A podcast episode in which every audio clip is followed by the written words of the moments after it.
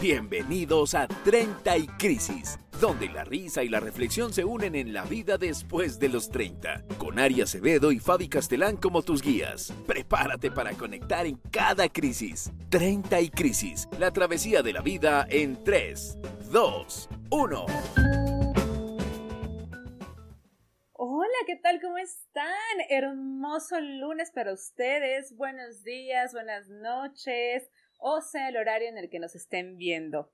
El día de hoy vamos a tener un tema, miren, quiero que pongan mucha atención porque vamos a hablar acerca de los miedos. Las cosas que nos siguen dando miedo y no queremos aceptar, chicos, de eso vamos a hablar en este programa el día de hoy. De las crisis, de lo que nos dan, los miedos, etc. Vamos a recordarles justamente en dónde nos pueden seguir, antes que nada, con las redes sociales. Ya saben que nos van a seguir como 30 con número 30 y Crisis Podcast, todas las redes sociales. Nos pueden encontrar en YouTube también como el canal de La Cuaima Dulce, que es ahí donde nos, nos pueden ver. Y también nos pueden ver, ya saben, en Apple, nos pueden estar eh, escuchando por Spotify, por donde ustedes quieran. La cuenta de TikTok también está abierta, ahí es donde comentan más. De pronto, entonces, bueno, si quieren seguir chismeando por ahí, háganlo, por favor, está increíble. Y nuestras cuentas personales, como siempre, a mí me pueden seguir como por Fabiola y Gracias, ya saben que Fabiola se escribe con B grande. Y a mi queridísima Cuema, que está el día de hoy conmigo. ¿Cómo estás? Bien, Fabi, muy bien. ¿Cómo están ustedes? Feliz lunes, feliz inicio de semana. Un nuevo lunes, ya saben, como todos, siempre a las 12 del mediodía se estrena un nuevo episodio, así que por favor, estén atentos. De igual forma, si no te da chance un lunes, los puedes ver, lo puedes escuchar cuando quieras. Pero, como dice Fabi, en Spotify, en Apple Podcast, en el canal de YouTube, en TikTok, para que así te agarre el chisme. Si te llamó la atención alguna cápsula en particular, después vas y la ves completa en otra de las redes sociales. A mí me puedes seguir como la Cuaima Dulce, como lo dijo Fabi, en todas, todas las redes sociales estamos por ahí. Y si no, por favor, es el momento de decir presente. Por favor, síguenos. Es correcto. De todas formas van a aparecer aquí, ya saben, como todo el tiempo. Oye, hoy vamos a hablar de un tema interesante porque es un tema que está presente durante toda la vida y está presente durante todas las crisis. Así es. Y incluso está presente desde antes de que comiencen las crisis, que es el miedo, ¿no? No, yo venía pensando, porque de verdad necesitaba sacar las anécdotas, yo, ¿cuántas veces en mi vida he tenido miedo? Yo, ok, es imposible, o sea, es como dices, ¿cuántas veces te has enamorado? Lo puedes sacar. Claro. esa suma la puedes tener, pero ¿cuántas veces le has tenido miedo a algo? No, es, es imposible enumerar. No, es, es muy difícil porque es, está en constante crecimiento, o sea, bueno, no crecimiento, sino en constante desarrollo y va cambiando. Va cambiando justamente según las etapas, o sea, no es lo mismo el miedo que tenías cuando estabas chiquito a los miedos que vas desarrollando ya después como adultos, ¿no? Y sin embargo, hay miedos que seguimos manteniendo. Así es.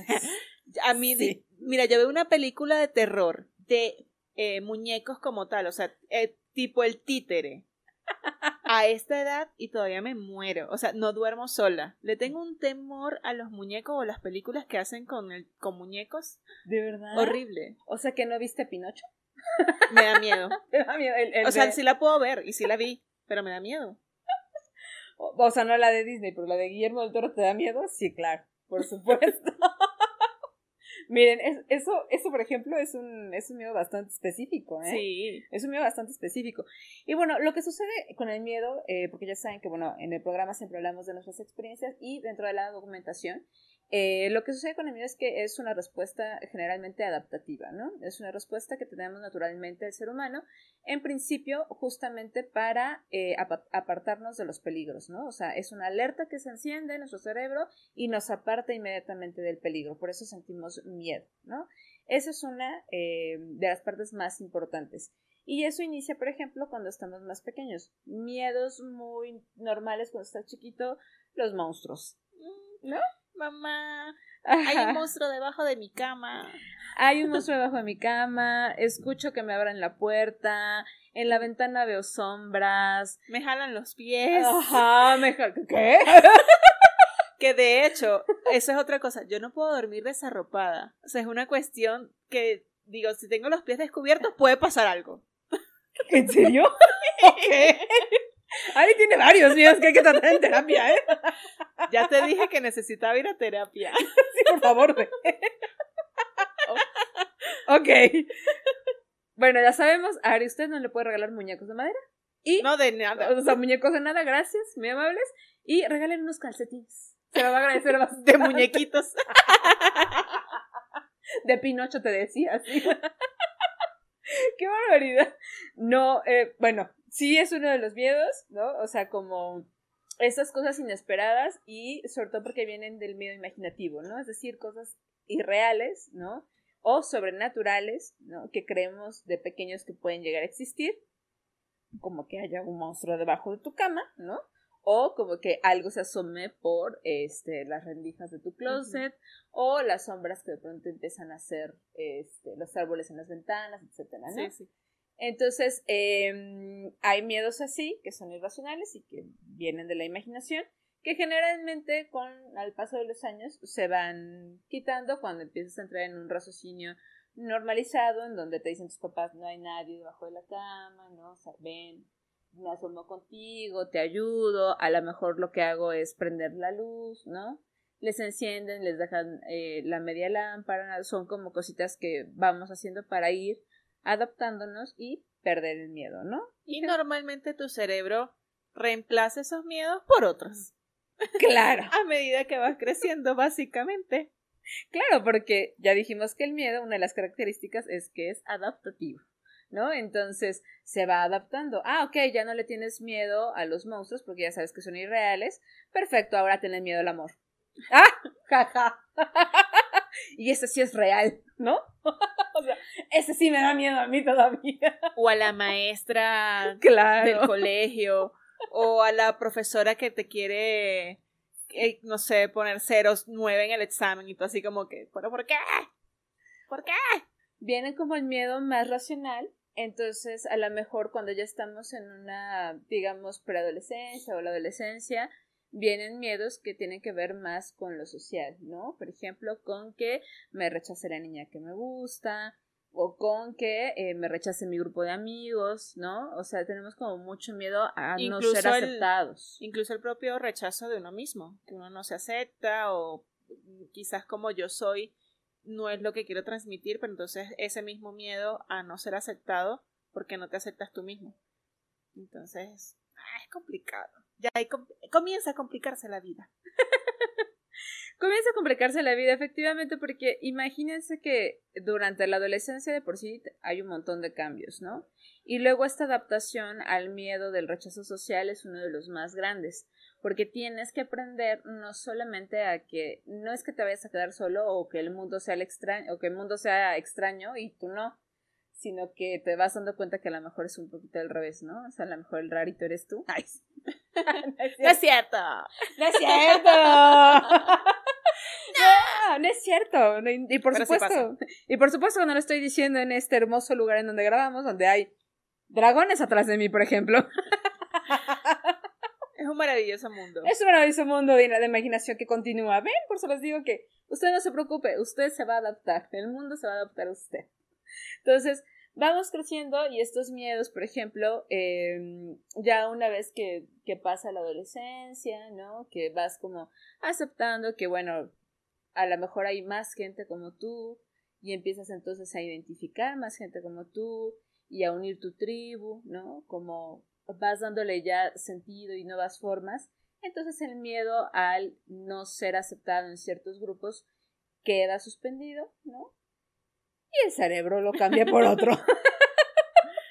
Ahora llegas, te gradúas, miedo a no conseguir trabajo, un, empe- un empleo estable, un, formar un hogar, una familia, o que sigas viviendo a los 35 años con tus padres y te da miedo a no salir de ahí. o te da miedo salir de ahí, o sea, cualquiera de las dos cosas. Dios, sea. no.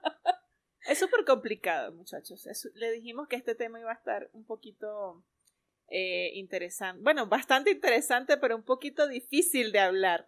Porque eh, hondamos y entramos en zonas en donde no queremos. Sí, claro, porque nos sigue dando miedo. Justamente esta etapa de la adultez, de la que es la que está hablando eh, Kwai, es la adultez en donde tenemos miedo a no cumplir con las expectativas, tanto sociales como las expectativas familiares, que se está esperando de nosotros a esta edad, ¿no? Entonces, es como, pues yo estoy muy cómodo viviendo en casa de mis papás. La verdad. La verdad, ¿no? O sea. ¿Por qué? Hay que mudarse. Exacto, porque hay que mudarse. Me da miedo mudarme. Me da miedo, a lo mejor no me da miedo la independencia, pero sí me da miedo morirme de hambre. O sea, ¿Quién me va a tener mi desayuno listo? ¿A las Claro. nueve? No, no, no, no, no, no. Claro. Ah, de hecho, de hecho, a mí sí, cuando me mudé, fueron a los 10, ¿qué? A los 17 años, literal, me fui a, a Caracas a vivir y tenía un miedo horrible porque como, no- bueno, creo que lo comentamos en un capítulo, como Sí. no me dejaban hacer nada, no sabía cocinar y tenía pánico de yo comerme mi propia comida. me iba a envenenar. Y haría así con la cuchara de no sé. No quiero, pruébalo, pruébalo tú. Si no te pasa nada en 10 minutos, me lo como. Total. Pero lo superé No. y ahora cocino muy bien. Déjenme decirles que es cierto. eh, algún día grabaremos algo en vivo y, les, y, y quiero mostrarle las cualidades que Kwai me alcanzó al vencer este miedo a cocinar. Cosa que no sucedió conmigo, por ejemplo, ¿no? O sea, yo. Yo, a mí se me olvidó. Yo, yo cocinaba. De hecho, tomé tres años de cocina. Tomé tres años de taller de cocina y, y taller de veras. O sea, El, ta- el taller pasó por ti. O sea, sí, pero, pero aquí, o sea, no sé, no sé qué pasó. Y se me olvidó saber cómo cocinar. O sea, tú me pones ahorita una estufa y es como de... mm, ajá. Me han pasado tantas cosas y tantos accidentes caseros que ustedes, mm, o sea, no podrían imaginarse el miedo que le tengo al gas. Ya lo habíamos platicado antes, ¿se acuerdan? Desde que supe que tenía que comprar un tanque de gas, hasta que un día me explotó la estufa, hasta que... Así, ¿no? El monstruo del gas. El monstruo del gas. Viene por ti. Güey, soy una inútil. Sigo siendo una inútil. O sea, no es posible. Les voy a decir algo. Son miedos que quizás todavía no, en mi adultez todavía no aprendo a, a pues sí, ¿no? O sea, me explotó el boiler una vez por lo mismo, porque no sé manejar el gas, ¿no? Entonces me explotó y me quemó eh, parte de las, de las cejas y de las pestañas y de la cara y no, bueno, un drama, un drama, ¿no? O sea, ahí me ven saliendo así, ¿no? Toda inflamada, quemada. Yo, yo dije, estoy ciega, ya no voy a ver. Ay, no, horrible, horrible. Cuando llegué a urgencias me dijeron, te explotó el boiler, ¿verdad? Sí. ¿Cuántos años tienes? No, ya ni me digas, pásale acá. O sea, ya las enfermé así, hartas. Así ay, Dios, estos niños no saben hacer nada, ¿no? Eh, pero, ¿cómo, ¿cómo aprendes entonces a vivir, no? O sea, porque yo tengo un adolescente de 17 años, ¿no? Dirán ustedes, pero ese, ese niño cómo ha sobrevivido, ¿no? No lo sabemos. No lo sabemos tampoco. Eh, De hecho, es un misterio sin resolver. Un día lo vamos a, a entrevistar para saber qué ha hecho él para sobrevivir conmigo. Y que tengo un papá, mamá. Sí. Ah, no, sí. No, la realidad es que eh, lo aprendes a resolver de otras formas, ¿no? Por ejemplo, yo que aprendí, aprendí a, Fabiola, aléjate de todo aquello que le tengas miedo, justamente, ¿no? O sea, como que te sientas insegura de hacerlo, no lo hagas, ¿no? No lo hagas, contrata a alguien que sea un experto, como un plomero, ¿no? Y listo, deja que alguien más se encargue de hacerlo porque tú le tienes tanto miedo que aunque sea algo tan sencillo, lo haces mal por el miedo, justamente. ¿no? Entonces también es importante que dentro de esta parte aceptemos que tenemos limitaciones y que por más tontas que nos parezcan, por ejemplo, que yo a los casi 40 años todavía me da miedo prender un boiler porque hace 5 o 6, no me acuerdo, me, me quemé las cejas, ¿no? Este, nada, ¿no? O sea, aprendí a eh, tener gente que esté capacitada para mover las cosas y ya está, ¿no? O sea, no lo he Sí, resuelto lo, del lo todo, de las pero sí. limitaciones es súper importante porque... Pero es importante. Sí, sí, sí. Hay que tan, obviamente saber cuáles son tus propios límites y decir, ya va, esto no. Pero ahí entro en un dilema porque si me puede dar miedo un muñeco en una película de terror, cosa que es como, sabes que es una película, que es ficción, pero me crié con muñecas en mi cuarto. Ahí está bien, pero, por ejemplo, la adrenalina que me da lanzarme en paracaídas Uf, no, horror, no, no, no. o no sé, hacer parapentes, esas cosas, o sea, me dan miedo, me dan pánico, pero a mí me gustan. Y me, no sé, me da como un morbo que las quiero hacer. Ya me he lanzado en parapente, no en parapente, no, en, no, Para chute. no, no, no, no, no, no, no, no me he lanzado en ninguna. Estas de rappel, cosas así, porque lo he hecho en mi canal y ha sido como un reto, así que, ¿a qué no lo haces? ¿A que sí? voy temblando, me muero, pero lo hago. Y la que próxima quería hacer es paracaídas. No. No, ni loca. Ni loca. ni loca. Ni, ni loca. No. Yo le tengo pánico a las alturas. Ah, bueno. Sí, no. Le tengo pánico a las alturas. Entonces, eh, no. O sea, por ejemplo, yo ah, no conozco lo que es ir a, O sea, sí, porque tuve que llevar a mi hijo o, a, acompañar a algún novio o compañeros, nada más a Six Flags y etcétera. Pero yo subirme a algo, no tienes una idea del pánico que me dan las alturas. Entonces, vamos a hacer un episodio en Six Flags, muchachos. ¡No! Sí, vamos. también me da miedo, ¿sabes qué? Cuando los estos eh, justo cuando estuviste eh, trabajando en, en, en, la casa de terror. Ajá, en la casa de terror. Esas cosas, por ejemplo, a mí sí me dan miedo. O sea, que alguien te esté persiguiendo. O sea, por. Porque tengo que entrar. Exacto. Porque tengo que pagar. Que pagar para que me asusten, güey. O sea, no, estoy, no entiendo. es divertido. Pero ves, o sea, no hay lógica. o sea, ay, qué divertido, vamos todos a jugar con el gas aunque no lo sepamos usar. Ah, no, pero esa es otra cosa. Ah, no. Es la misma, la misma adrenalina. No. Nada más que en el otro no quemas a todo el edificio, ¿no? O sea, quizás, no sabemos, no sabemos. no, pero sí, sí, obviamente el cuerpo te pide como esa misma adrenalina, esa misma endorfina que te produce el miedo y terminas haciendo ciertas actividades que tú dices, ah, igualito, ay, me da miedo enamorarme. Y vas tú, te estrellas, te enamoras, vas a terapia. Sí, lo mismo. Sí, justo. Es lo mismo. Lo que te estaba yo diciendo hace rato, ¿no? Lo, disfrutas, qué bonito, y cuando viene, ah, yo sabía. Yo, sabía. Por, eso era este temor, este sentimiento. Sí, sí, sí, claro. Claro, claro. Pero bueno, el punto es que no podemos vivir todo el tiempo con el miedo, ¿no? O sea, sí hay que eh, saber los límites existen entre poner nuestra vida en riesgo, que es un miedo eh, que pudiese ser muy, muy irracional y que de verdad nos pudiese causar un infarto o algo por el estilo, y tener las limitaciones correspondientes, y entre los miedos que sí se pueden trabajar en terapias o que se pueden trabajar eh, pues directamente como con... Eh, Ándale, ve, hazlo. Así, a los trancazos. En psicología le llamamos aproximaciones sucesivas, ¿no? Pero igual, dale un chingado así que lo haga, funciona, ¿no? O sea... Que, que muchas veces, de hecho, eh, ahorita con la nueva crianza de los pequeños, le dicen, no, ya va, ya va, pero es que se va a lastimar, déjalo que se caiga, que se dé su trancazo, así aprende, le pierde miedo. Además, ellos no tienen miedo. Más miedo tiene uno de que se caigan. Claro. claro, imagínate el problemón. No, no, no, sí, o, claro. O no, es que imagínate, se va a resfriar. No pasa nada. Así va agarrando anticuerpos. Justo. Entonces, son esas limitaciones, ¿no?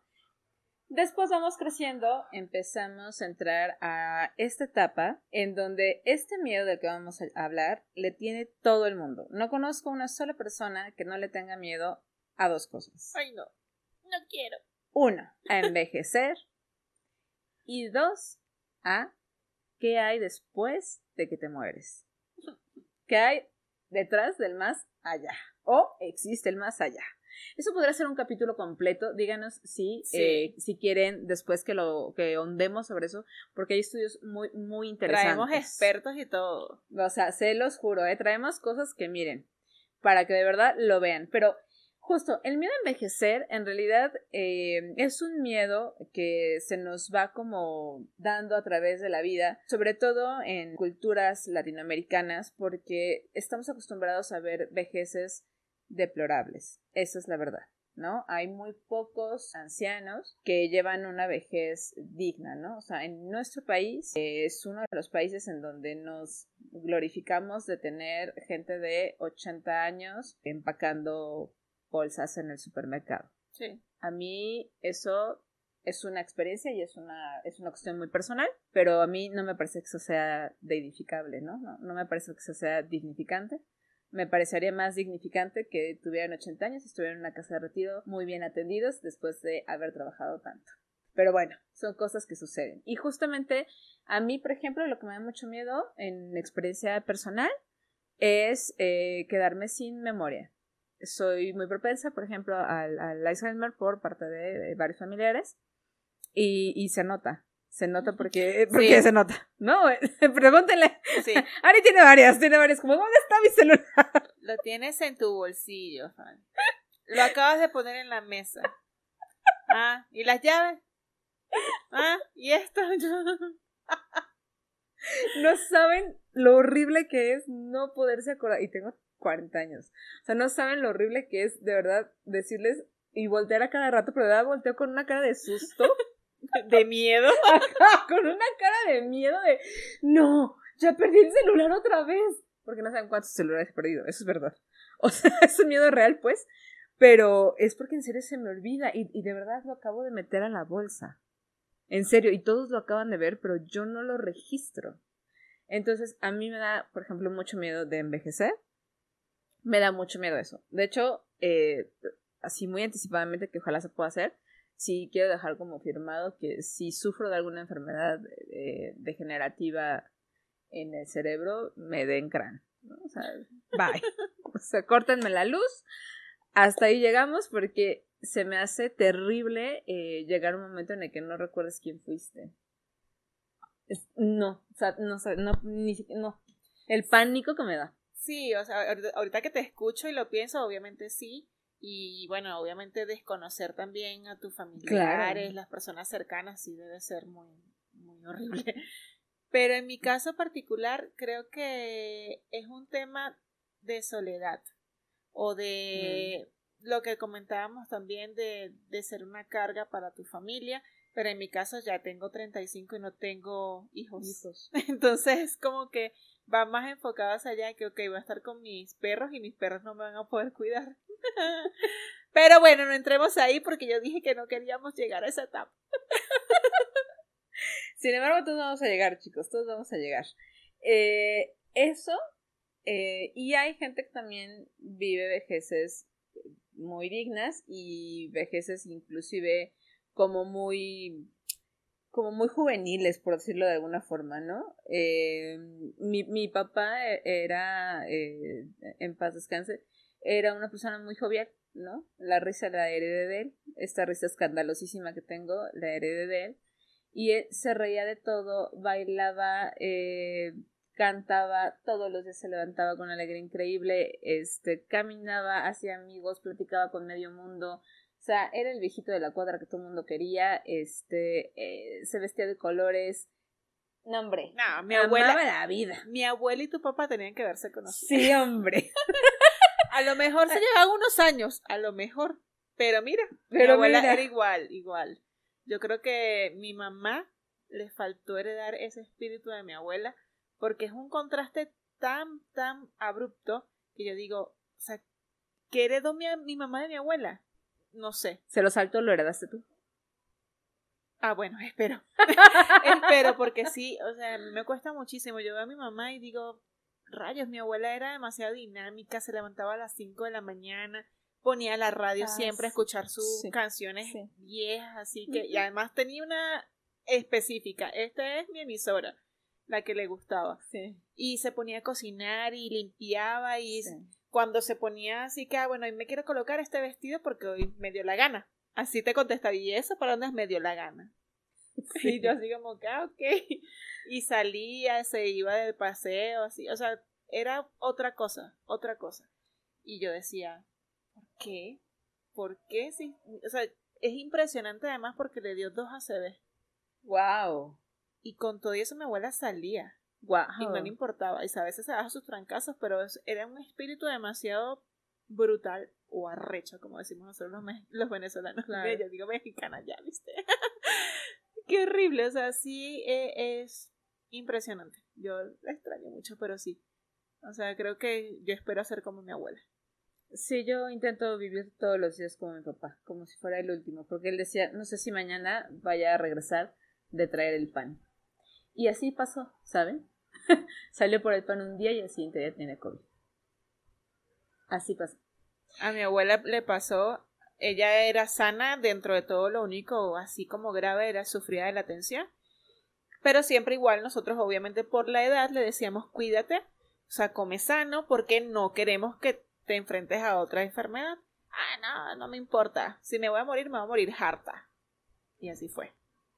un día de las madres, un primo mío se la llevó a comer, comió parrilla, pero así carne asada, con todas, así, se comió de todo. Y le dio un... Un par. No, un, un paro intestinal. sí, pero no sabían cómo, y bueno, esa fue otra cosa, pero fue por ahí, empezó por ahí. Murió. Harta. ¿Qué tal? Mira, justamente, ¿no? O sea, mi. Creo que gran parte de, envejecer eh, y del miedo a envejecer es más bien el miedo a eh, ser alguien inútil o no poder valerse por ti mismo, ¿no? Eh, porque justamente los mexicanos o, o, en este caso los latinoamericanos somos muy echados para adelante, ¿no? Como en otras culturas. Entonces, el, el hecho de que ya no vayas a ser tú dueño de tu cuerpo o de tu tiempo o de tus decisiones y de estar esperando a que alguien más te empuje una silla de ruedas o algo así, nos da pánico, ¿no? Y ese es uno de los míos más grandes. Después viene el miedo al qué va a pasar, ¿no? Ya cuando te enfrentas, por ejemplo, ¿no? Que mi papá decía, pues a lo mejor mañana Diosito me llama y ya, ¿no? O sea, y yo le preguntaba, oye, papá, no, pero tú no, no tienes miedo a la muerte. Y me dice mi papá, yo creo que cierras los ojos y ya no hay nada. Y yo le decía, pero entonces, ¿por qué rezas tanto? no, porque yo, yo decía, chinga. Por ti. Entonces, ¿para qué diablos? Porque mi papá iba, o sea, era cada, bueno, mis padres son religiosos, siempre han sido religiosos, yo lo soy. Eh, pero mi padre sí era de cada domingo, durante toda su vejez, cada domingo si falta fue a la iglesia. Y luego para que al final te contestara, no, yo creo que nada más cerramos los ojos y ya desaparecemos. y yo sí, pero bueno, y luego entonces ¿para qué más, papá? Y, que, y lo que me decía siempre, que me da mucha risa, pero hasta la fecha yo lo repito, me decía, no, pues por si acaso. dice, ¿qué tal que me equivoco? Dice, ¿qué tal que sí existía el diablo y que sí existía Dios? Dice, mira, yo por si acaso, mi padre precavido toda su vida. Digo, yo por si acaso voy a ir a misa, yo le voy a rezar. Mira, yo todo bien con él. Por si acaso llegara yo a cerrar los ojos y los abre y resulta que sí hay un juicio final, ¿no? Claro. Y un San Pedro y alguien que me esté diciendo qué hice y qué no hice y que haya apuntado todo, ¿no? Yo digo que más allá de, de tenerle miedo como tal a la muerte, sabemos que aquí tenemos eso seguro. Eso porque sí. Así es. Y además que, o sea, lo tenemos súper conscientes como seres humanos de que, mira, en algún momento va a pasar. Yo creo que lo que empieza el temor es a cómo va a ser la muerte. También. O sea, yo creo que eso es lo más complicado. ¿En qué momento va a suceder? Porque, bueno, si llego a viejita, que gracias a Dios espero que sea así, que Diosito, por favor, yo también voy a rezar así como el papá de Fabián. o sea, que sea una muerte natural, a que, no sé, ahogado o en un incendio o no sé, atropellado. Son tantas formas que tú dices, ahí es donde realmente le tengo miedo, al sufrimiento antes de... Claro. Yo, yo creo que eso es lo más complicado de que tú dices, uy, si mejor esperamos un tantito más. No, yo sí le tengo más miedo, porque yo creo que cuando, o sea, cuando te va a tocar, te va a tocar, o sea, de la forma en la que te toque, te va a tocar y ya, ¿no? O sea, no sé si haya mucho o poco dolor o lo que sea, pero cuando me lo han preguntado, o por ejemplo cuando en terapia lo, lo he tratado, cuando a mí me dicen, oye, ¿qué te daría más miedo, no? O sea, como morir de repente o que te dé una enfermedad larga. Y yo siempre digo, prefiero la enfermedad larga. Ay, no. Sí, porque, ¿sabes qué pasa? Que como soy tan controladora. Y le gusta sufrir, muchachos. Y me gusta sufrir. o sea, sí dije que iba a terapia, ¿no? Este, ya lo adelanté, ¿no? No, no, no, no, eso es una cuestión de personalidad. O sea, yo creo que soy tan controladora, no creo, lo soy. Soy tan controladora que prefiero tener la certeza de que ya sé que me dio cáncer y me voy a morir de cáncer. Y entonces me va a dar tiempo, güey, de irme por el mundo y derrochar dinero y visitar gente y conocer más gente y despedirme de la gente y preparar a la gente para mi muerte y dejar como todo esto a que de repente me agarre un día de la nada y me atropellen y diga chingada madre, no me dio tiempo ni siquiera de dejé la estufa prendida, señor. Bueno, eso no creo. Quizás otro ejemplo. Pero la de la estufa te la va mira, a ver. Mira, pon tú, ¿no? Pon tú. O sea, eso por ejemplo se me hace como Sí, o sea, lo sorpresivo, lo, lo, lo inesperado, lo... no, no me, me da más miedo lo inesperado a saber que, que ya me voy a morir porque tengo una enfermedad, ¿no? Y ya está. Inclusive e, e, es hasta esperanzador, ¿no? Porque no sabemos, ¿no? O sea, a lo mejor ahora con la llegada de los ovnis, no sé, güey, o sea, llegan con la cura del cáncer, no sé, o sea, todo puede pasar. Es posible, todo es Claro, todo es posible, ¿no? O sea, la esperanza muere al último o se muere contigo, ¿no? Y existen otras personas que simplemente eh, en otros países mucho más avanzados con la cultura de la vida y con la cultura del bien morir, eh, ya tienen, por ejemplo, los métodos de eutanasia, ¿no? Ujú. Eutanasia asistida, que es un gran tema, que también si quieren que ahondemos después en él, pero bueno, ah, por el momento se lo dejamos sobre la mesa, ¿no? O sea, ¿qué hay, qué hay después del más allá? Si tenemos testimonios de, o alguien en el público tiene testimonios de regresos del más allá o cosas por el estilo, estaría bien interesante que nos lo contaran. Eso está interesante. Eso está súper interesante. la conexión, además, que se pueda crear Ey. con aquella persona que se fue Mm, y que tú después de cierto tiempo todavía lo sientes tan presente, dices, eh, mm, pero no entremos, no entremos ahí todavía. Pero sí hay. Pero sí hay. Sí, no, por supuesto, claro que hay. Y esta parte, ¿no? De qué piensan de la eutanasia asistida, ¿no? O sea, mucha parte dice, mucha gente eh, lo toma como hicieron legal el suicidio, ¿no? Que en realidad, pues no, porque son personas que están mental o gravemente afectadas con alguna enfermedad degenerativa que al final se los va a llevar vivas, ¿no? O sea, decía mi papá. Entonces, este, simplemente lo que hacen es adelantarse el dolor y decir hasta aquí, ¿no? Ya está, ¿no? Me parece una decisión hipervaliente. Desde mi Sí. punto de vista, me parece Sí. que tiene unos cojones del tamaño de, mira, o sea, que no, no, sé. sé si yo tenga. Exacto, que yo no sé si yo tendría. Yo también me quiero despedir. Yo quiero viajar por el mundo, así con mi tanque de oxígeno, no me importa. Es bonito, No. esa, esa opción me gusta, pero no sé. Es que justamente si ahorita me preguntaran, creo que tal cual mantendría mi respuesta si me da miedo a cómo va a ser. Ah, ¿cómo va a ser? Claro. Fíjate, eh, y, y, y la vida es así, ¿eh? O sea, suele ser muy, muy extraña, muy extraña. Oh, sí- que lo es. Sí, yo creo que sí, sí atraemos lo que, lo que llamamos, ¿no? Mi papá eh, murió enfrentando todos sus miedos en la muerte. Mi papá trabajó toda su vida en un hospital, en el Hospital General de Tacuba, del Iste, y vio tanta muerte, vivió entre tantos muertos todo el tiempo, que los veía morir solos, etcétera, ¿no? Entonces, mi papá tenía miedo, uno, a morirse en un hospital. Dos, a morirse solo en un hospital aislado. Mi papá murió de COVID. Murió solo, murió aislado. Y tres, tenía mucho miedo a tener eh, dolor y no poderse despedir de nadie. Y no se pudo despedir de nadie.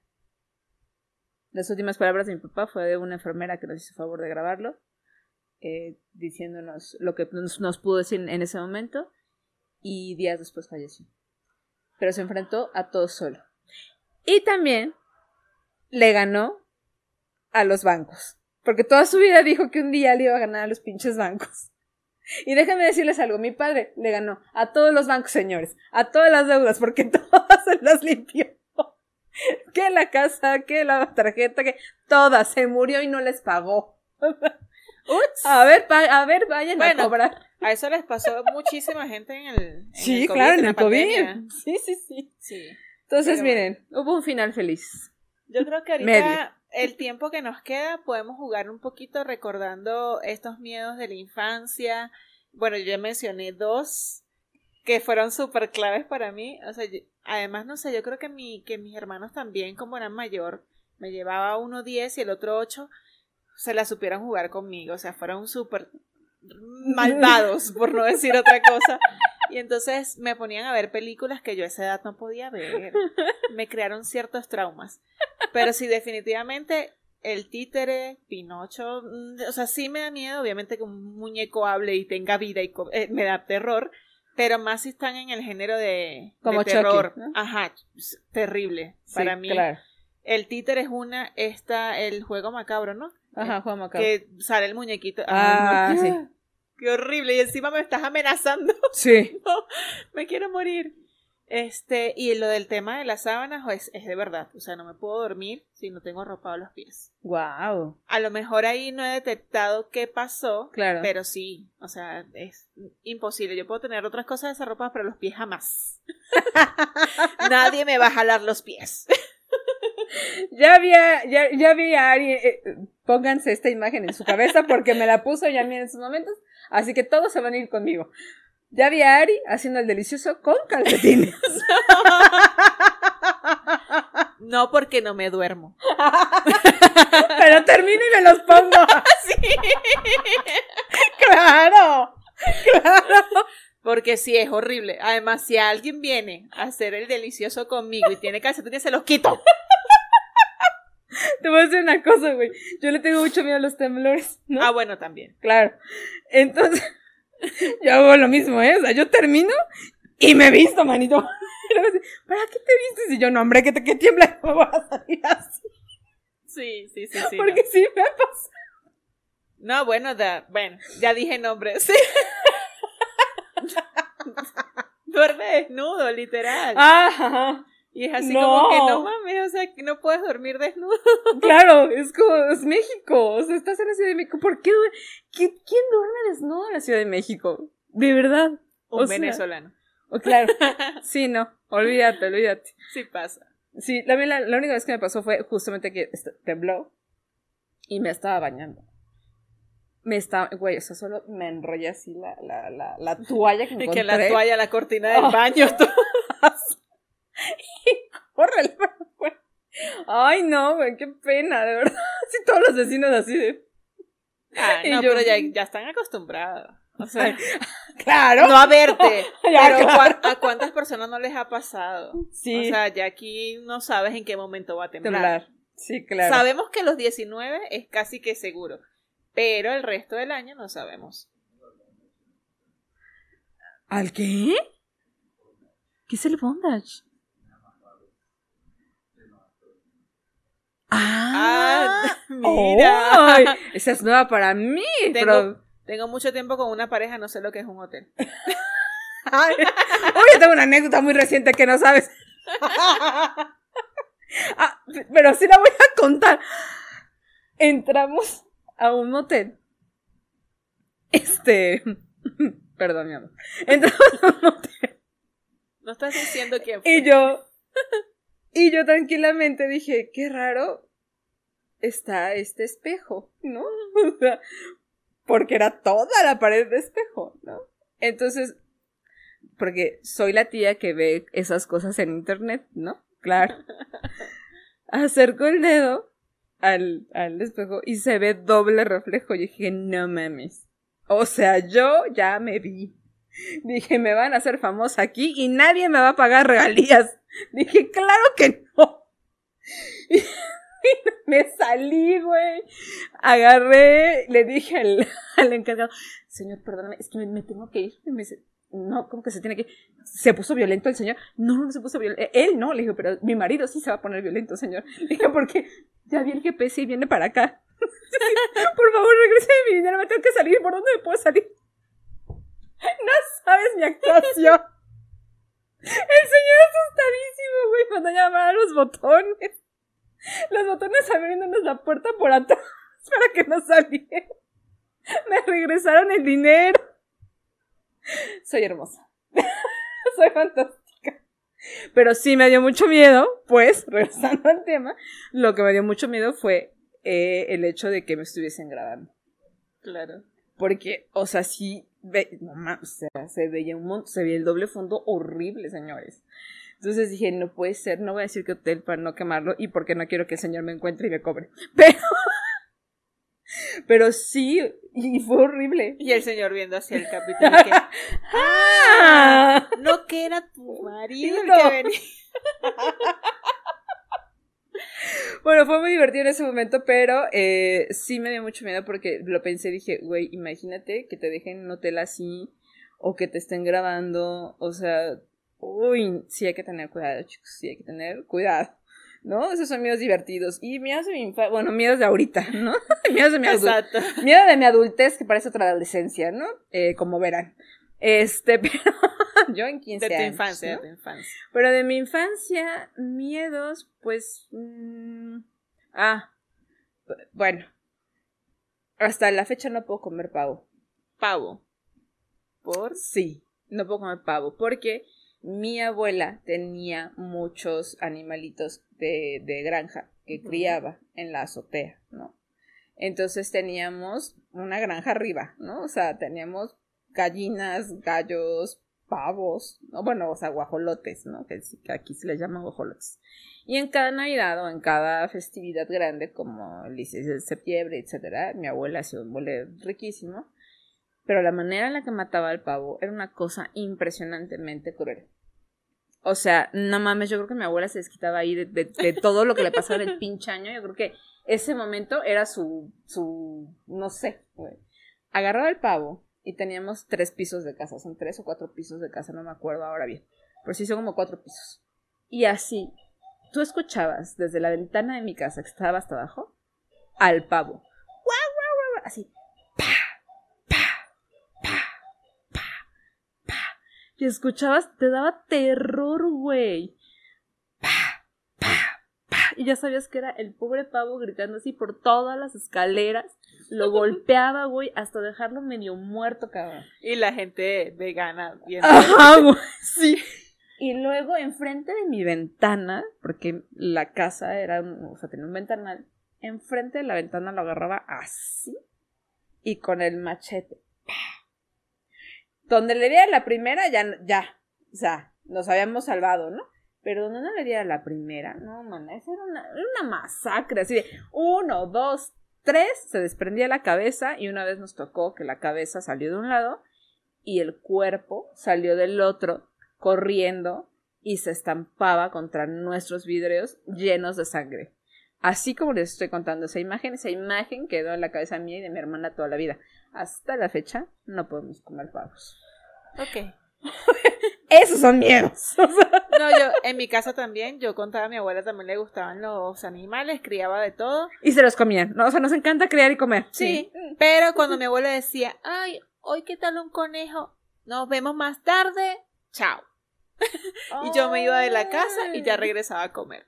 Yo sí nunca me quedé para nada, porque precisamente creo que mi subconsciente era así como que, eh, si te quedas, esto no va a ser agradable. No, güey, no, no, pero digo que, o sea, mi abuela era como de, pero aparte era como muy natural para ella, ¿sabes? O sea, porque pues en los pueblos, pues así se mata y así se come, ¿no? Pues, cómetelo, ¿no? Y luego ya lo veíamos servido en la noche en la mesa de Navidad y así de este, no, sí quiero ensalada. sí quiero ensalada y ya.